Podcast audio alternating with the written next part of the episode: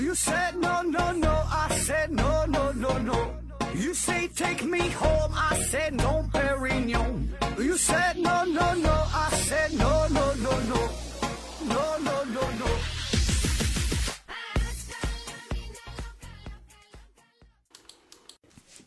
拼命探索，不求果。欢迎您收听思考盒子，本节目由喜马拉雅平台独家播出。这期呢，还是回答听友的问题啊。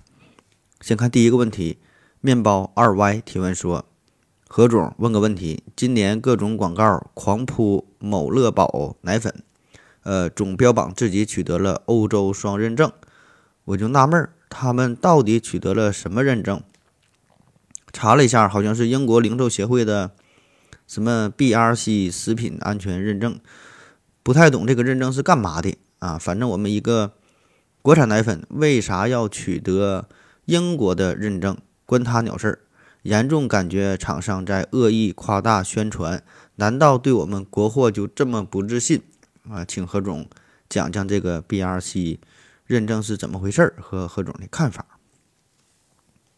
说这个。中国品牌哈，要靠外国这个标准来认证这个事儿，嗯，这个咋说呢？这个问题我随便谈一谈吧啊。首先哈，确实我们都有一种心理，呃，就是相信权威，对吧？我想我们大伙儿都听过一个关于牙膏的广告，说这个牙膏，呃，得到了全国牙防组的认证啊。那一听全国牙防组，感觉应该是个很牛逼的组织了，对吧？最后一查，那就是全国牙防组，两张桌子，两个人哈，一台电脑就忽悠了全国十四亿的人口啊。嗯，你会你会发现哈，就现在很多的广告，它会有一个共同的特点，就是喜欢傍大牌儿。呃，这些大牌儿呢，有一些是真大牌儿，有一些呢是假大牌儿啊，只是看起来像个大牌儿。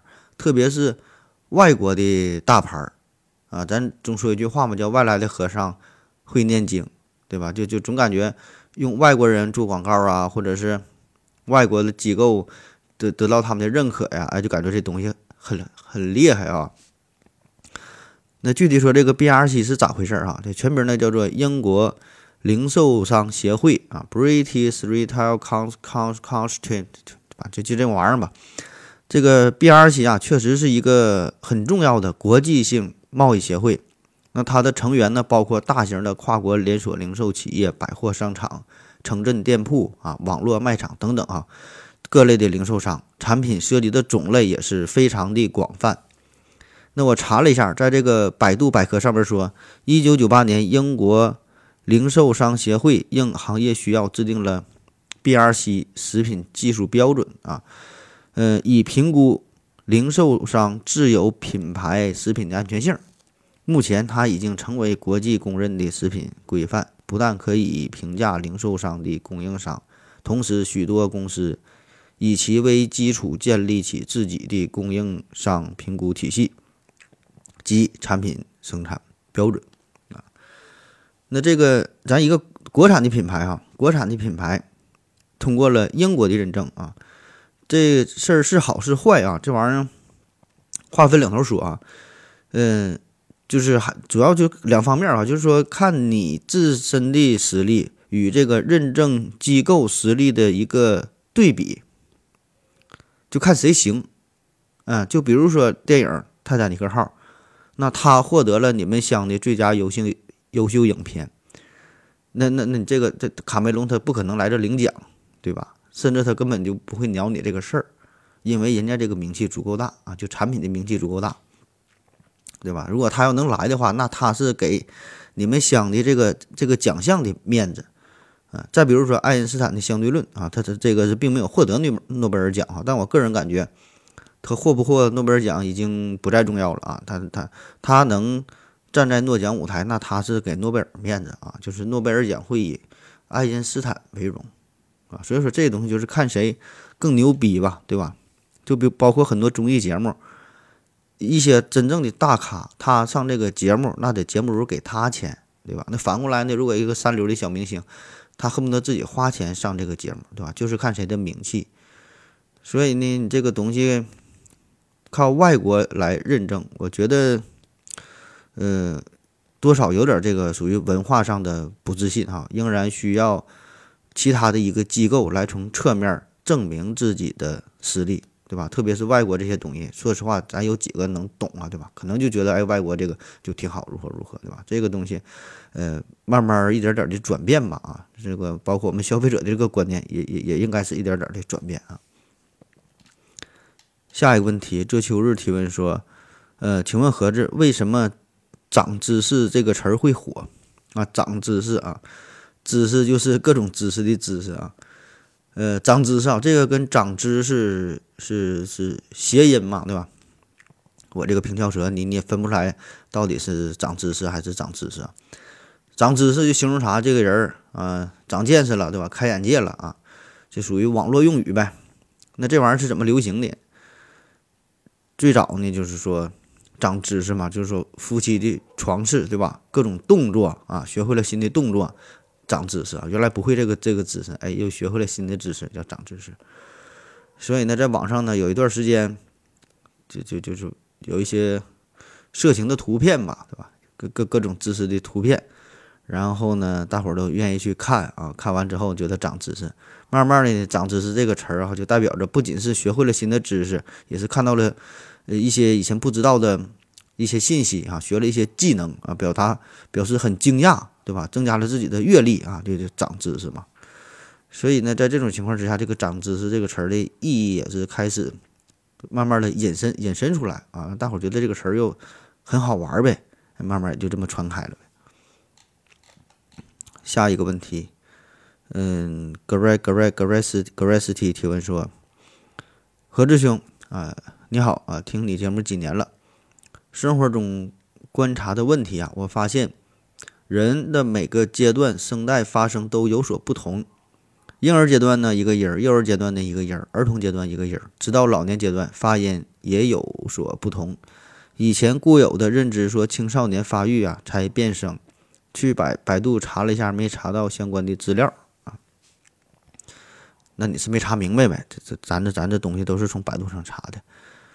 说这个变声哈，变声这个事儿，嗯，其实人的一生当中，你的这个声音是一直都在发生变化啊。只不过呢，平时的变化呀，你这个声音变声啊，这个不是很明显，呃，咱们并不在意啊。那么，首先说说我们是如何发出声音的？发出声音的，就是你这个气带向中线位移，然后呢，声门闭合，气流呢从肺部呼出去，冲击声带。然后就产产生了这个声音嘛，对吧？再再经过喉腔啊、呃咽腔啊、鼻腔啊、这个这个胸腔这个共鸣的作用，加上唇齿的协调配合，然后让你发出了不同的声音。那其中你声带的长短、厚薄、它的张力、它的弹性等等这些的细微的变化，都会对你的发声啊起着决定性的作用。所以呢，随着你年龄的增长嘛，你你整个身体的变化，对吧？比如说你到了老年的时候。黏膜可能咽部黏膜萎缩呀，咽部神经系统控制力下降啊，声带的老化呀，声带纤维数目的减少啊，对吧？这个肌肉松弛啊，弹性降降低呀，运动能力下降啊，等等啊，就这些东西，它都会让你的声音发生一些改变啊。只不过我们不会刻意去在意这个事儿，只是说在这个变声期啊，变声期这个阶段变得尤为明显啊，我我们才会去观察呃这个时候声音的变化。下一个问题，长臂猿维斯提问说：“盒子你好，为什么人为什么人很多人啊？为什么很多人总总是只有一个观点儿？但是我就不一样。譬如有人问我说对某件事的看法，我总能从好几个总能有好几个不同的看法。基于某个角度我是这么想的，基于另一个角度我是那么想的啊。但是别人总有一个看法，请问我是人格分裂吗？”啊，你这个你这不属于人格分裂呀，你这个很牛逼啊，你这个这说明你看问题，呃，角度就很全面吧，对吧？那思路你很很很很很开阔哈，可以从不同的角度去分析问题。啊，专业的说法这叫辩证法，对吧？辩证法，咱上学都学过对吧？辩证法嘛，就这咱说辩证的看问题，你得看它好的一面，得看它坏的一面啊。嗯，当然，那个到现在，我估计大伙可能把辩证法具体的内容都已经忘了啊。嗯，这个看事情不只是说一个面儿、两个面儿，它它有很多的面儿。这个辩证法这个事儿啊，早在古希腊时期其实就已经有这种思想。呃，那个时候说这个辩证法呀，有点类似于咱们现在说的辩论啊，就是两个或者是两个以上的人，每个人呢持有不同的观点，然后通过这个合理的讨论来获得真正的知识啊，长知识啊。所以呢，如果你一个人就能从两个或者是多个角度来看待问题啊，加以分析的话，那你这个人就是一个辩证的人啊，看问题就是就很就很辩证啊。那么说到这个事儿哈，那咱再多说几句吧。这个属于属于呃复习一下以前学过的学过的知识啊，都是说辩证法嘛，有这么几个几个几个几个特点吧，概括起来叫一二三四五哈，啥意思啊？一二三四五，一呢就是指物质的统一性原理。简单的说呢，这个唯物辩证法首先你得是唯物论啊，承认物质先于意识，物质决定意识啊，这叫一。二呢指的是这个联系和发展的总的观点，联系是指。事物之间以及事物内部之间这种相互的影响、相互的制约、相互的作用啊，这种关系发展呢，是指这个新的事物的产生和旧的事物的灭亡这个过程啊。那唯物辩证法就认为，世界上的一切事物都以过程的形式存在，一切事物都有其产生、发展和转化啊，这个这个过程啊，就是都有过去、现在和将来，不存在任何什么最终的、神圣的、绝对的东西。呃，第三呢，这个叫三个规律哈，三个规律。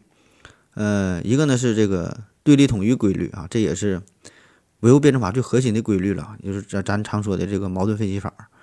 二一个呢是质变量变的规律啊，还有呢叫否定之否定的规律啊，这叫三个规律。然后四呢指的是四种辩证思维啊，分别是归纳与演绎、分析与综合、抽象与具体、逻辑与历史。五呢指的是五个基本范畴啊，这是。唯物辩证法分析问题的五个基本角度哈，包括内容与形式、本质与现象、原因与结果、必然与偶然、现实与可能。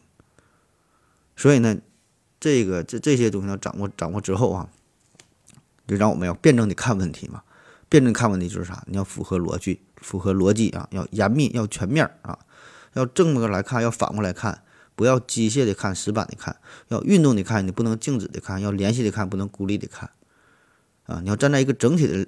整体的立场上边看啊，不能站在单一的一个角度去看啊。行了，差不多了啊，再再再讲，大伙儿都睡着了。下一个问题啊，丽影五二一提问说：“盒子呀，你的开头的这个音乐是啥？贼好听呢！啊，这个是很火的一个舞曲，叫塔卡塔卡嘛哈，T O C A T O C A T O C A 塔卡塔卡，这是罗马尼亚的一个组合叫。” Fly Project，呃，演唱的一首歌哈，塔卡塔卡。下一个问题，战争即和平啊？提问说，盒子你好，我再问一个问题，我平时去的理发店呢涨价了，啊，括弧啊，我和这家的理发师啊还挺熟，嗯，然后呢说我换了一家便宜点的理发店，但是路过原来这家理发店的时候呢，会有会不由自主的走快点，怕被理发师碰到，心里呢有种这个愧疚感。呃，类似于背叛了一样，请问这种心理在心理学上有解释吗？啊，他说这种内疚感啊，内疚感本身，你这种内疚感，这这就是一一种心理学上的解释啊，啊，这内疚感就是一种，呃，是非常重要的自我意识情绪，呃，同时呢，也是一种道德上的情感。那如果说哈，一个人要是缺乏内疚感的话，那么呢，他就很难对自己的过错呀进行反省，很难认识到自己的错误啊，更难更难难以改正错误，对吧？更不会呢，因为自己的错误而做出弥补性的行为。所以说，有内疚感很重要，对吧？有内疚感很重要。如果你缺失内疚感的话，就会阻碍你形成一个良好的道德品质，对吧？当然，这个内疚感这个事儿吧。你得有一个度哈，如果说这个你的内疚感过于强烈啊，像像你这种的，就是稍微有点强烈吧，不能说过于强烈，也算是有点强烈，就是不管什么事儿啊，总是觉得是自己犯了错，总觉得自己有问题啊，把所有的这个不是呢都揽在了自己的身上啊，就像你说的，你说本来是他涨价，他变贵了，对吧？然后你去别的理发店啊，而且咱话说回来，他就是没涨价，我不愿意不愿意再去你这个理发店，这也是我个人的自由，对吧？我有自己的选择，我愿意去哪家理发就去哪家理发，对吧？这是你的选择啊。但是呢，这种强烈的内疚感就会让你觉得这个事儿反倒是你做错了啊。所以呢，很多人肯定都会有都会有类似的这种经历，类似的这种情感，对吧？那么这类人就是往往主动会扛起那些没有必要的负担，结果呢，就是让自己很累啊，对自己要求极高。啊，反而是那些就是没心没肺的、没皮没脸的这种人，哎，都很快乐啊，啥事儿也不往心里去。就算是明明自己做错了事儿，他也心安理得，觉得这事儿跟自己无关啊。所以说，这个内疚这个事儿啊，我就说嘛，内疚感很重要，是吧？它能督促你改正自己的错误啊，让你变得越来越优秀。但是呢，内疚内疚感也不能太强烈，太强烈这是就是一种不健康的心态啊。所以呢，你得调整好这个度哈，找到这个平衡点。下一个问题，呃，奔跑的超杀提问说：“何总你好，请问乐嘉的乐嘉的性格色彩学是扯淡还是扯淡？谢谢。啊，一个扯淡是蛋，第一个蛋是三点水啊，咸蛋的蛋；第二蛋呢是鸡蛋的蛋，扯蛋还是扯蛋啊？嗯，说这个乐嘉的这个呃性格色彩学啊，这是一个很多人都在讨论这个事儿啊。”嗯，我就直接从果壳网上找到了一篇文章哈，就我觉得聊的挺好的啊，也是基本代表了我的这个思想吧啊我就直接呃把这个复述下来啊，嗯，声明上这个原作者是沉默的马大爷和零点六一八啊，这个是人家果壳网上的文章，我不知道这个我这么我这么念一下是不是有侵权有啥事儿啊？我就得念一下了，侵权了我我这个赶紧我就下架啊。呃，色彩心理学说呀，一期电视相亲节目《非诚勿扰》红了心理专家乐嘉和他的性格色彩学啊，和这个节目制造的其他话题一样，性格色彩学一问世就是引起了议论纷纷，甚至呢有人声称啊，这种新的理论根本就不是他创造的，而是抄袭来的。这个跟咱节目一样哈，那抄袭来的。这个性格色彩学呢，是一场革命还是抄袭？是心理学还是伪科学？那不管结论怎样，乐嘉都已经被相当部分媒体和公众看作是中国最知名的心理学家了啊！心理学家这是打上引号的啊。这分这么几个小的部分啊。第一个小部分，乐嘉革命，乐嘉革命性的理论不过是俗套啊。说根据其 FPA 的性格色彩官方网站的资料啊，乐嘉是中国性格色彩研究中心创办人。FPA 性格色彩创始人啊，这套革命性的性格分析系统把人呢分成四类，并且呢用红色、黄色、蓝色、绿色这四种颜色加以区别，认为呢这四种人在这个动机上啊存在着根本的差别，并根据啊并据此分析出他们的个性特征、性格的优劣啊等等。但是呢，最近就有人指出了，说的你这套系统，你你你这个做法。这完全就是抄袭了美国人泰勒·哈特曼的色彩密码啊，这叫这 Color Code 啊，这个东西。这个乐嘉的性格分析系统描述的这四种性格和哈特曼所提出的内容啊极其相似啊，只是这个颜色稍微有这么一丢丢的变化。那如果把这个哈特曼使用的红色、黄色对调一下，绿色再改成白色，那么可以说这两个理论那几乎就是一模一样了。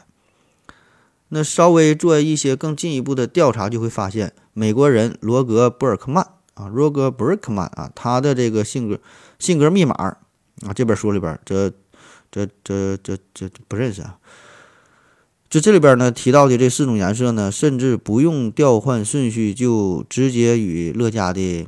性格色彩相吻合，性格密码当中的这个颜色呀，配上色彩密码当中的描述啊，是就最像不过了啊。所以呢，他可能是把这两个东西啊揉在了一起啊。这两本书呢，先后在二零零一年和二零零二年翻译成了中文。那再往前追溯的话呢，是美国人啊，丹罗瑞啊，他早在一九七九年出版的《成功学》畅销书上就已经使用了蓝、金、绿、橙这四种颜色来划分人的性格。那如果我们比较一下这些五颜六色的理论，就会发现，他们在具体的分类上其实差不多啊，都是这四类人，只不过这个颜色不一样哈，颜色不一样。这四类人的这性格，第一类都是追求快乐、活泼好动；第二类是追求完美、比较阴郁哈，重人人际关系；第三类呢是有控制欲、有条理、重效率；第四类呢是不好动、耐心、求稳啊，这四类人。下一个小标题呢是性格色彩捡起了两千年前的老观念。嗯，说呀，对这个医学史和心理学史稍微有点了解的人就一定知道，把人的性格分类的做法还可以追溯到更早的时候啊。他们呢都与古希腊的医圣、哲学家希波克拉底的四体液学说有关啊。四体液学说。那早在公元前四百年左右，作为西方医学奠基人的希波克拉底呢，就已经提出了人体内的四种体液的多少决定了人的性格。他认为呢，人体内有四种最基本的体液啊，分别是血液、黑胆汁、黄胆汁和粘液。那这四种体液在不同不同人的身上，它这个比例呀，那是不一样的啊，有的这个多，有的那个多啊。那哪种体液占为主导，就决定了整个这个人的气质。啊，比如说这个多血质哈，多血质血液多，他呢这种人呢就是快乐好动啊，抑郁质黑胆汁多，这种人呢就比较悲伤啊，易易哀愁啊，有点事儿呢就看起来愁眉苦脸。胆汁质呢就黄胆汁多，这种人呢易激怒易兴奋啊，经常生气没事骂人干架，哎这种人。粘液质呢粘液质就是粘液多呗，这种人呢就是缺乏感情，行动呢较为迟缓。那虽然这个解剖学方面的证据已经驳斥了希波克拉底的关于体液学说的这种假说，但是呢，他对于人们气质的分类却一直就流传至今啊，影响了后来众多的性格分析系统。而前面提到的那个性格色彩色彩学理论哈，和这个希波克拉底的体液学说的血缘关系啊，也是极为明显的。那他们看起来呢，只是给这个四种体液类型涂上了不同的颜色而已啊，换汤没换药啊。下一个小标题叫“没有实证基础就没有心理学”啊，嗯，说听果壳网心思鉴定员分析到这里，想必啊你已经对性格色彩学的发展有了一个初步的了解，大致明白了它的实质哈。只不过呢是一种古老的性格四分类的理论。现在的问题是呢，这种分类方法究竟是否科学？那关于这个问题，心思鉴定员呢只能很遗憾地告诉你，在当今的科学医学领域里，呃，心理学领域里。希波克拉底的思想已经失去了研究者的偏爱。性格的问题啊，属于人格心理学的研究范畴。希波克拉底的遗产代表了一种研究人格的思路，呃，就是研究者提出一些不同人类的呃不同人格的类型，通过这些人格类型，就可以将人群划为不同的类别。不过呢，现在的人格心理学呢，更愿意采取另外一种思路，就是。描述人格特质，啥叫特质？哈，特质呢，就是一些持久的品质和特征。不同的人呢，这些特质会存在着量的差异，并且呢，这种差异是连续的。比如说，这个外向性可以算作一种特质啊，就有有的人性格比较外向嘛，但是有的人就比较内向。那统计每种外向水平的人数，就可以画出一张图来。呃，然后如图所示啊，它这上面有个图，如图所示，大部分人呢在外向性的方面呢处于中等水平，越往外向或者是越往内向人这个方向啊，都是人数越来越少。通过若干个这样的特质，比如说诚实、友好啊，就可以完整的描绘出一个人的人格。人格心理学家的工作之一呢，就是确定究竟有哪些主要的人格特质。那这种思路就提供了一种更加精准的性性格描述，还可以产生出。无限多的组合。那近年来的研究也表明，基于特质的人格问卷确实呢要比基于类型的人格问卷能够更好的预测各种行为指标。当然，我们不能因为采取了一种相对落伍的思想就嘲笑这些性格色彩学理论。呃，毕竟啊，这个人格类型研究呢也有它自己的优势啊。但是问题呢在于，心理学呢早已发展成为。一门实证的科学，要想创建一种科学的人格理论，必须呢接受实证数据的检验。而这些性格色彩学理论呢，往往呢野心很大，他们呢宣称自己能最深入、最全面的描述人格，能够揭示人类行为背后的终极原因，能够准确的预测别人的行为。但是呢，支持这些宣传口号的证据却很少。那如果说面对一般公众，无需提供这些。数据的话，那么在学术期刊当中也看不到相关的研究数据，那这就很难理解了。果壳网新式鉴定员认为，在看到这样的研究证据之前，只能遗憾地将这些五彩斑斓的理论排除在科学的范畴之外。下一个小标题叫“精神可以永存，观念请不断更新”。嗯，说两千多年前，古希腊哲学家泰勒斯呢，因为一句“水是万物的本源”而被尊为哲学之父啊。当然，并不是因为这句话正确。而是呢，因为它标志着人类第一次用科学本身，而不是神来解释这个世界。但是如果有人现在依然认为，呃，什么什么水呀，或者是金木水火土啊，对吧？或四元素啊，什么这些理论啊，是组成了这个世界的本源，那我们一定会觉得这个人很无知，很可笑。